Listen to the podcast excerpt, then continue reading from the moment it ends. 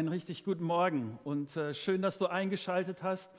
Und äh, lass mich kurz äh, am Anfang sagen, ich bin euch so dankbar, dass ihr das mit uns möglich macht. Hier äh, unsere kleine Schar von Technikern und Musikern, das ist richtig klasse. Ich war auch dankbar dem Ordnungsamt, das hat äh, gestern Nachmittag bei uns nochmal angerufen und hat gesagt, ja, es ist erlaubt, was ihr da macht, wenn ihr vorsichtig seid, auf die Hygieneregeln äh, achtet und all so, solche Dinge. Von daher vielen Dank, dass ihr euch so aufmacht und uns dabei unterstützt. Ich will dir am Anfang sagen, dass das, was ich heute machen will, ein Experiment ist. Und es kann sein, dass ich äh, am Schluss der Dinge sage, das mache ich nie wieder. Ähm, aber es ist etwas, was ähm, mich beschäftigt hat aufgrund der Fragen, die in den letzten Wochen reingekommen sind. Wir haben die letzten drei Sonntage sind wir auf drei Fragen eingegangen, sind intensiv auf diese drei Fragen eingegangen. Für heute versuche ich, auf fünf Fragen einzugehen und das nur ganz kurz und knapp. Meine Idee dabei ist, dir eine Schussrichtung zu zeigen, dir ähm, ein Konzept zu geben, woran du weiter arbeiten kannst. Das, was überhaupt nicht funktionieren wird, ist, dir in dieser kurzen Zeit die Fragen komplett darzustellen, äh, in dem ganzen Komplexität und so, überhaupt nicht. Aber was mir wichtig ist, und es sind schon einige Fragen. Also ich, ich kann nur noch auf diese fünf äh, Fragen eingehen. Es sind, äh, waren so viele Fragen, dass, ich, äh, dass einige überhaupt nicht zu Wort kommen, aber eben heute diese fünf Fragen. Deshalb brauche ich heute Morgen deine ganze Konzentration. Ich will mein Bestes geben, um es wirklich gut zu erklären.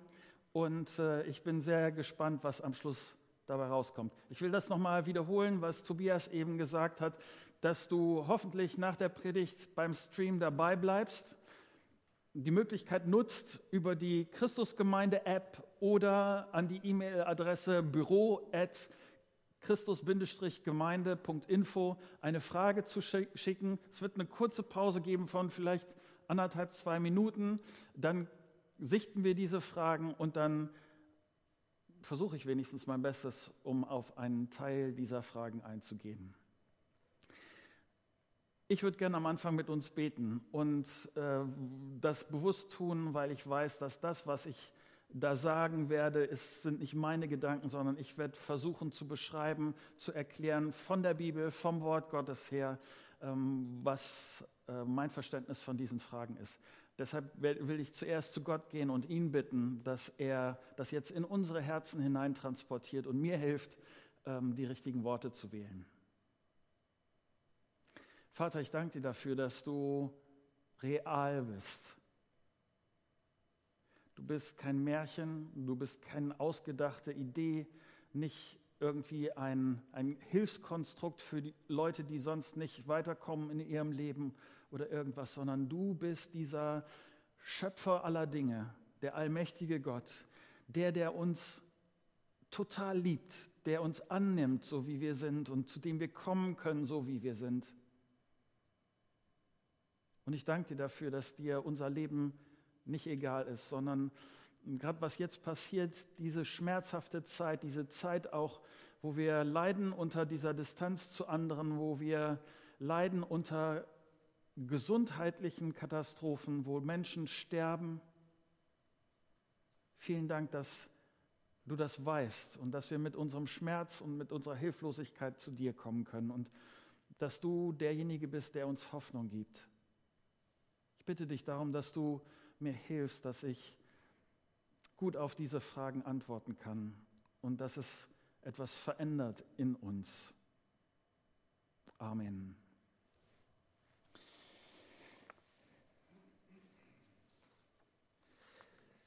Fünf Fragen. Und diese Fragen sind sehr unterschiedlich. Äh, die erste Frage, auf die ich antworten will, ist eine Frage, die relativ früh kam und diese Frage ist, äh, ich habe das ein bisschen überspitzt formuliert, diese Frage ist, warum kann Gott Drogen verbieten? Oder genauer gesagt war die Frage so formuliert, ist der Konsum von Drogen wie zum Beispiel Haschisch erlaubt? Und ich habe die Frage so verstanden, dass es nicht darum geht, ob, ob diese ob das der Konsum in Deutschland erlaubt ist, das ist, glaube ich, ziemlich klar, sondern ob der Konsum mit dem christlichen Glauben vereinbar ist. Ich habe zuerst überlegt, ob dieser Gedanke dahinter dieser Frage war, einem halb holländischen Pastor kann man ja vielleicht so eine Frage eher mal stellen, äh, die sind da so locker, äh, mal sehen, was er dazu sagt, aber im Ernst, es ist ziemlich deutlich, dass sich in der Gesetzgebung, auch in unserem Land, ähm, Dinge bewegt haben, dass Leute anfangen, Sachen in Frage zu stellen. In Holland war es schon immer äh, etwas lockerer. In den USA hat sich in den letzten Monaten ziemlich viel bewegt. Und lass mich das deutlich sagen, ich will dich nicht ermutigen, etwas Ungesetzliches zu tun. Überhaupt nicht. Aber die Frage ist ja, selbst wenn es erlaubt wäre, sagt Gott irgendwas dazu? Und ja, Gott sagt auf jeden Fall was dazu. Und ich mag das so sehr an, an diesem wunderbaren Gott, dass er mein und unser Wohl im Auge hat. In der Bibel liest sich das so im 1. Korintherbrief in Kapitel 6, Vers 12. Alles ist mir erlaubt. Wer so redet, dem antworte ich, aber nicht alles, was mir erlaubt ist, ist auch gut für mich und für andere. Alles ist mir erlaubt, aber es darf nicht dahin kommen, dass ich mich von irgendetwas beherrschen lasse. Die Betonung dieser Verse ist zuerst Freiheit. Es gibt Freiheit. Und wenn du Christen kennenlernst, dann nutzen Christen diese Freiheit sehr unterschiedlich. Manche von meinen christlichen Freunden, manche äh, trinken Alkohol, genießen ein Glas Wein, manche nicht. Manche genießen ab und zu mal eine richtig dicke, fette Zigarre. Ich kann mit dem nicht so viel anfangen, weil ich das nicht mag. Manche Leute haben diese Freiheit, manche verzichten auf diese Freiheit, aber dieser Vers sagt ja, diese Freiheit gibt es. Und genießt diese Freiheit. Jeder kann seine Freiheit, diese Freiheit so gestalten, wie, es, wie er es für richtig hält. Es sei denn, und dann werden zwei Dinge in diesem Text erwähnt. Zuerst, wenn es nicht gut für mich oder nicht gut für andere ist, dann lasse ich das. Und es gibt ein zweites Kriterium, es darf nicht, mein Konsum, mein Genuss darf mich nicht anfangen zu beherrschen. Dass ich nicht mehr die Finger davon lassen kann, dass ich es unbedingt machen muss und äh, was auch immer es ist, dass ich da in ein Stück einen Zwang hineinkomme. Das ist etwas, was Gott nicht für mich und nicht für dich will. Und ich sage dir, wie ich meine Freiheit nutze oder nicht nutze. Für mich ist dabei Cannabis ist, ist für mich dabei raus. Vielleicht habe ich in meinem Leben zu viel Missbrauch erlebt, zu viele schlechte Erfahrungen gemacht. Das hat mich geprägt und es hat mich in Beziehung dazu nicht gut geprägt. Und ich sage dir, für meine Freiheit, äh, Cannabis gehört nicht zu meiner Freiheit. Eine zweite Frage. Und ich hoffe, dass du die Dinge haben nicht wirklich äh, eine intensive Beziehung zueinander, diese Fragen. Deshalb hoppe ich an dieser Stelle ein Stück zur nächsten Frage, nämlich die Frage, äh, Frage ist, warum kann Gott das alles vorherbestimmen? Auch hier habe ich die Frage ein Stück spitzer formuliert, als sie wahrscheinlich gemeint war. Die Frage habe ich so verstanden, hat der Mensch einen freien Willen oder ist alles vorherbestimmt?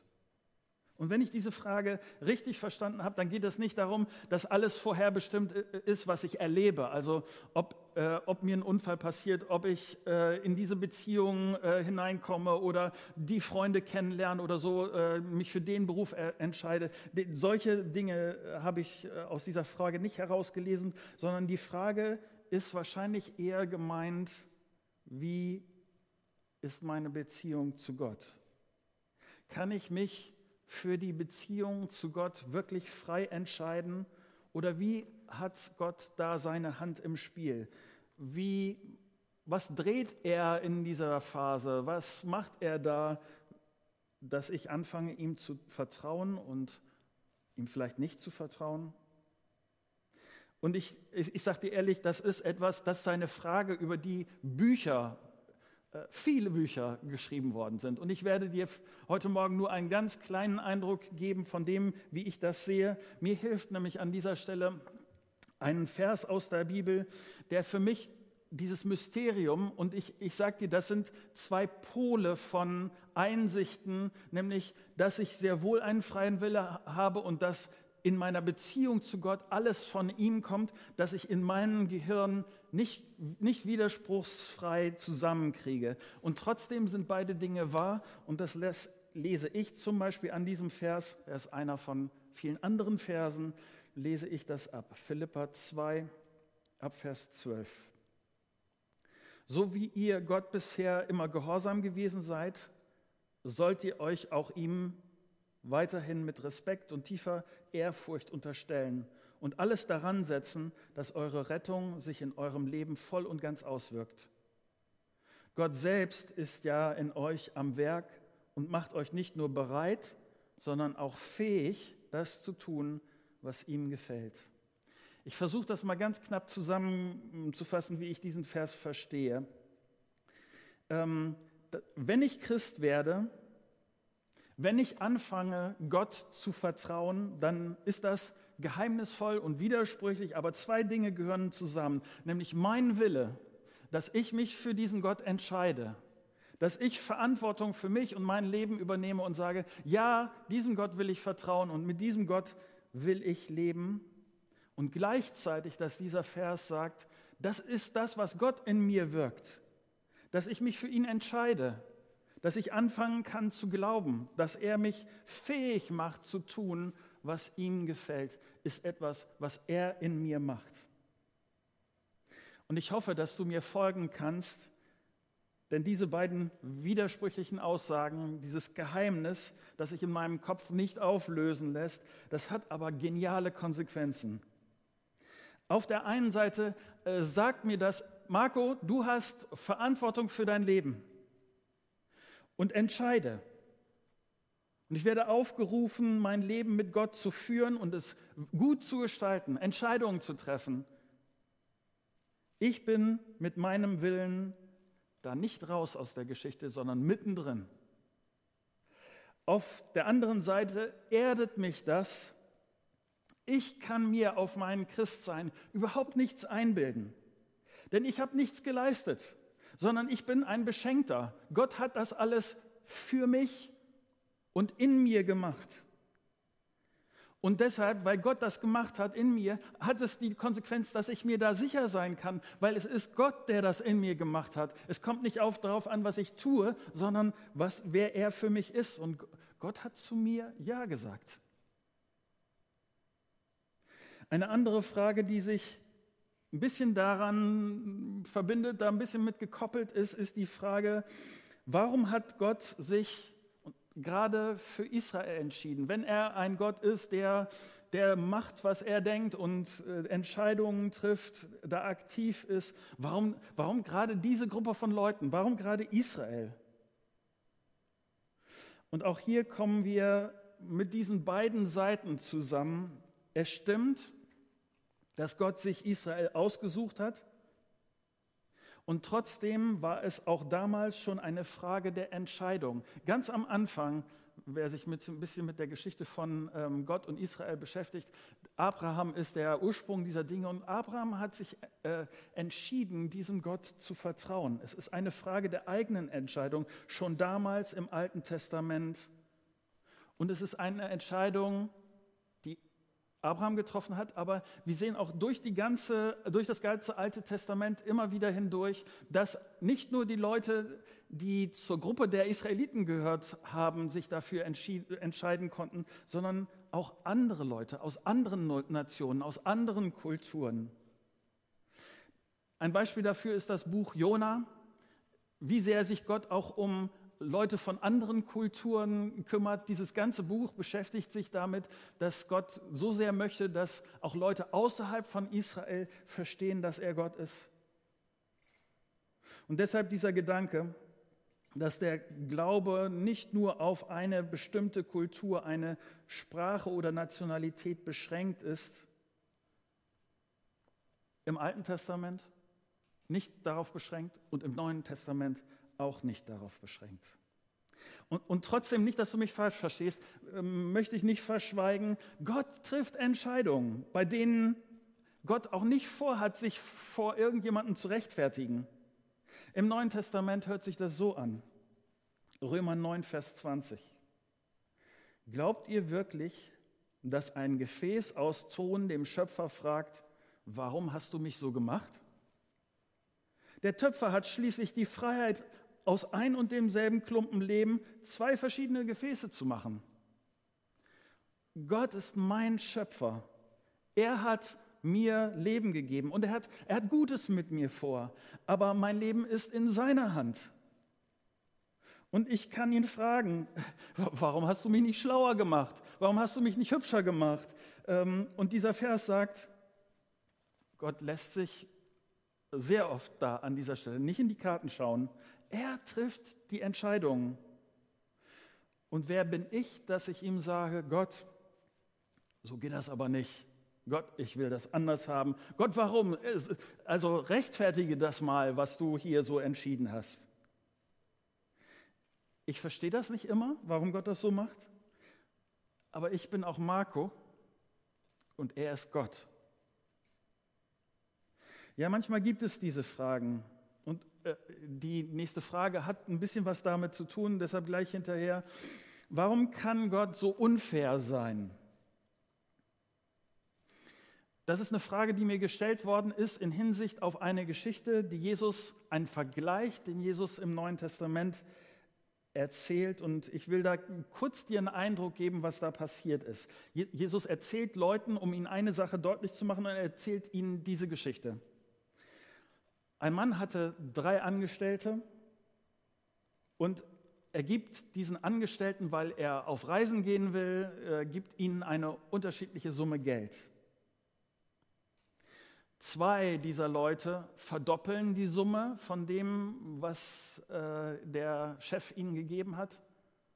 Einer verbuddelt das und gibt nachher seinem Chef das zurück, was er verbuddelt hat. Ich will etwas an dieser Stelle äh, sagen, äh, grundsätzlich zu vergleichen, die auch, auch vergleichen von Jesus. Die Absicht von Jesus war nicht, dass wir bei all den Vergleichen, die er bringt, jedes Detail dieses Vergleichs irgendwie deuten und erklären oder was auch immer. Vergleichen, Vergleiche hinken meistens, auch die Vergleiche von Jesus. Ein zweites, um diesen Vergleich zu verstehen, ist, in diesem Text wird das Geld, die Währungseinheit, in dem der Chef seine Leute da das Geld zur Verfügung steht, als Talente beschrieben. Und es ist wichtig, an dieser Stelle das nicht zu verwechseln. Talent wird ja in unserem Sprachgebrauch eher gedeutet als, als Begabung, als etwas, was ich kann, was, was, was ich gut kann. Damals ist ein Talent aber schlicht die Maßeinheit für Geld.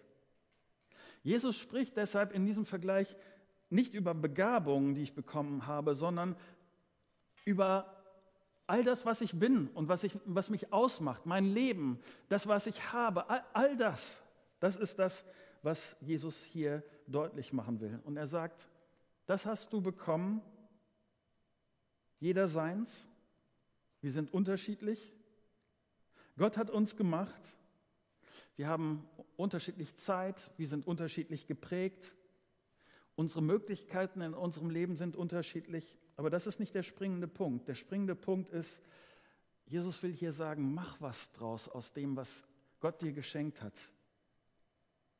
Jesus will in diesem Gleichnis deutlich machen, dass, mein, dass ich mein Leben verwenden oder verschwenden kann. Ich kann Gott treu sein oder mein Leben verbummeln. Ich kann meine Corona-Zeit mit Netflix verbringen oder ich kann, nicht, dass du mich falsch verstehst, ich mag das zwischendurch mal, also die Serien mit meiner Frau zu gucken und sowas. Aber ob das das Einzige ist oder ob ich die anderen um mich herum im Blick habe und dass ich Leute anrufe, vielleicht Leute, von denen ich denke, ja, die sind vielleicht alleine und die freuen sich darüber, dass ich mal äh, mich bei ihnen melde und so weiter. Ich glaube nicht, Und manchmal ist das das, wie, wie Leute diesen Vergleich von Jesus verstehen, dass dieser Vergleich etwas über das Maß der Belohnung im Himmel sagen wird.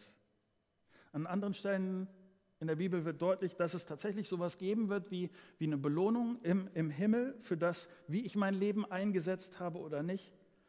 Aber nach meinem Verständnis ist diese Aussage des Vergleichs nicht, du hast hier auf der Erde so viel bekommen, du hast es eingesetzt, deshalb wirst du im Himmel doppelt so viel bekommen. Ich habe mich nämlich gefragt, was, was bedeutet denn dann doppelt so viel von was? Nein, das gehört zum Teil dieser Geschichte, um den Vergleich deutlich zu machen und um zu sagen, wenn du mit Gott unterwegs bist, Gott schätzt deine Treue. Gott schätzt das, dass du dein Leben für ihn einsetzt, dass bei den Entscheidungen, die du triffst, dass du dich zuerst fragst, was ist das, was Gott gefällt? Was ist das, was, was er Gutes aus meinem Leben machen will? Deshalb will dieser Text auch nichts darüber sagen, ob ich im Himmel sagen kann, Edge, du hast mehr als äh, weniger als ich oder äh, dass ich unglücklich bin, wenn ich nur halb so viel habe wie die anderen oder so. Das, das will der Text überhaupt nicht sagen, sondern nutzt dein Leben. Vierte Frage. Und die hat mit den Fragen auch wieder überhaupt nichts zu tun, mit denen wir bisher uns beschäftigt haben. Ähm, die Frage ist, warum will Gott, dass ich faste? Du kennst das wahrscheinlich, dass, dass Leute bewusst auf etwas verzichten, bewusst, um sich andere Dinge bewusster zu machen. Und bei dieser Frage ist es wahrscheinlich die einzige Frage, bei der ich heute in dieser Predigt keinen Text, keinen Bibeltext zitiere. Und das hat einen Grund. Ich kenne keine Stelle in der Bibel, in der ich zum Fasten aufgerufen werde. In der Bibel wird berichtet, dass Leute gefastet haben. Äh, nicht zuletzt ist Jesus einer derjenigen, von denen wir lesen, äh, dass er gefastet hat. Die ersten Verantwortlichen in der ersten christlichen Gemeinde, äh, die haben gefastet, als es um wichtige Entscheidungen geht. Will ich deshalb sagen, dass Fasten falsch ist? Überhaupt nicht, überhaupt nicht. Wenn es dir hilft, Zeit mit Gott zu verbringen und in dieser Zeit auf Essen, auf irgendeine Gewohnheit zu verzichten, mach das. Aber du machst auch nichts falsch, wenn du nicht fastest. Denn es gibt in der Bibel keine Aufforderung, dass ich fasten muss. Deshalb würde ich auch hier sagen, wie das bei der ersten Frage war, du hast die Freiheit, es zu tun oder zu lassen. Zum Schluss, meine letzte Frage, mit der ich mich beschäftigen will ist die Frage, warum geht es bei Gott um mehr als Wissen? Die Frage ist, oder die Frage war, die gestellt worden ist, warum wir uns in unseren Gottesdiensten nicht mehr kümmern um solche Fragen wie das Ende der Welt, um geheimnisvolle Aussagen der Bibel, um Prophetien, um Sprachenrede, um christliche Spezialthemen. Wenn es um die gute Nachricht von Jesus geht, dass Jesus zu uns gekommen ist, auf die Erde gekommen ist, um zu sagen, dass du und ich, dass wir eingeladen sind in die Familie Gottes, wenn wir darüber in unseren Gottesdiensten nachdenken, welche praktischen Konsequenzen diese Einladung und das Familie-Sein bedeutet, dann scheint das zuerst so trivial, einfach und an dieser Stelle wird dann oft ein Text aus dem Neuen Testament verwendet. Ähm, ich lese den vor aus Hebräer 5, Vers 12. Eigentlich müsstet ihr längst in der Lage sein, andere zu unterrichten. Stattdessen braucht ihr selbst wieder jemand, der euch die grundlegenden Wahrheiten der Botschaft Gottes lehrt. Ihr habt sozusagen wieder Milch nötig statt fester Nahrung. Wer nur Milch verträgt, ist ein Kind und hat noch nicht die nötige Erfahrung, um sein Leben so zu gestalten, wie es nach Gottes Wort richtig ist. Interessant finde ich an diesem Text, dass feste Nahrung, manche vergleichen das dann mit Schwarzbrot, dass Schwarzbrot eben gerade nicht die neue das Neue, Spektakuläre, Faszinierende, das Geheimnisvolle, so Spezialdingens am christlichen Glauben ist. Feste Nahrung, sagt dieser Vers, ist dieses. In meinem Alltag bin ich eng mit Jesus unterwegs und ich setze praktisch um, was Gott für richtig hält. Das ist Schwarzbrot.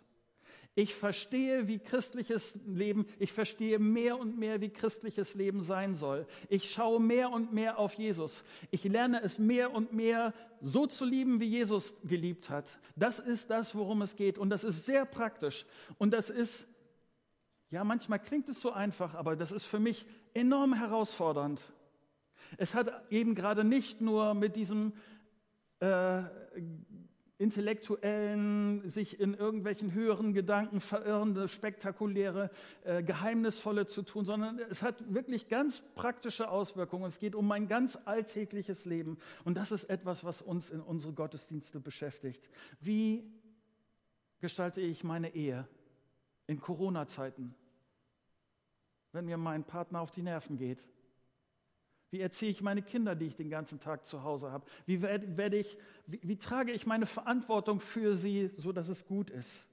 Wie gehe ich in den ganzen praktischen Fragen um, wie meine Sexualität, meinen Beruf, meinen Finanzen, meine Freizeit? Und dieser Vers sagt, dieses Schwarzbrot, Erfahrungen, um sein Leben so zu gestalten, wie es nach Gottes Wort richtig ist. Nochmal, das, das ist eben gerade nicht diese christlichen Spezialthemen, wenigstens nicht zuerst, sondern das Ziel ist, so zu leben, wie es vor Gott richtig ist. So, jetzt habe ich euch richtig was zugemutet. Das ist, das ist schon eine Ecke. Ich hoffe, du konntest vielleicht ein, zwei Gedanken aus dem mitnehmen, was ich gesagt habe. Jetzt gibt es eine kurze Pause. Ihr werdet Musik hören. Ihr werdet nochmal eingeblendet sehen, die Möglichkeiten, Fragen zu stellen. Und dann sehen wir uns gleich wieder.